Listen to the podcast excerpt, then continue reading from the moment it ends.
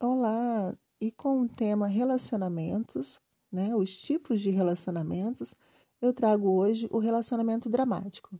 O que vem a ser um relacionamento dramático?